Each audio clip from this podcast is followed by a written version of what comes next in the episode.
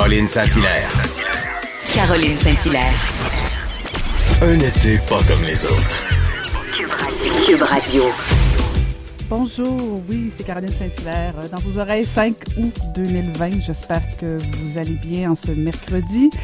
Tout d'abord, vous me permettrez euh, d'offrir mes euh, sympathies, d'offrir mes pensées euh, à toute la communauté libanaise de Montréal, du Québec, du Canada et toutes mes pensées au peuple libanais. Durs moments, dures images aussi qu'on a vues depuis hier circuler. très moment difficile. donc, toutes mes pensées avec le peuple libanais. Toujours difficile ce genre d'épreuve-là. Euh, donc, on verra. On ne sait pas encore exactement la nature euh, de l'explosion. On en saura un petit peu plus, mais beaucoup de morts, beaucoup de blessés. On, a dépassé le stade des 100 morts, on a dépassé le stade des 4000 blessés. C'est des chiffres, c'est derrière ces chiffres-là beaucoup, beaucoup de personnes. Alors, euh, mes plus profondes pensées. Je veux aussi répliquer, je fais pas souvent ça, mais des fois, il me fait bondir. Des fois, je suis d'accord et j'ose même partager ses chroniques.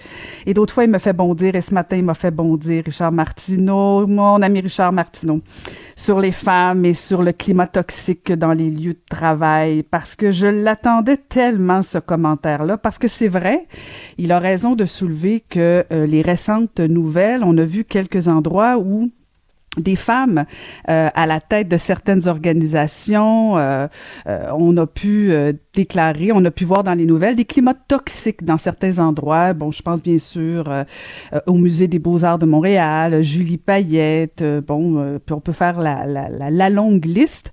et bon, Richard disait, faisait certaines allégations, en tout cas certains raccourcis, disons ça comme ça, en disant, bon, les féministes veulent plus de femmes dans les postes stratégiques les féministes veulent plus de femmes dans les postes de pouvoir parce qu'elles sont meilleures.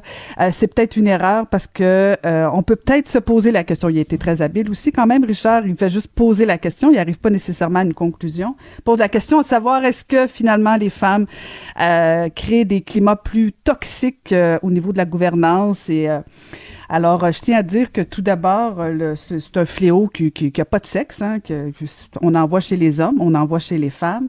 Et je pense pas que, en tout cas, moi, je fais pas partie de ces féministes qui pensent que les femmes font mieux que les hommes. Au contraire, elles sont, euh, elles peuvent être bonnes, elles peuvent être très mauvaises, comme des hommes peuvent être très bons, comme ils peuvent être très mauvais. on veut plus de femmes dans les hautes fonctions, on veut plus de femmes dans des postes stratégiques parce que tout simplement, les femmes sont plus que 50% de la population. Il me semble que ça devrait se refléter dans nos institutions.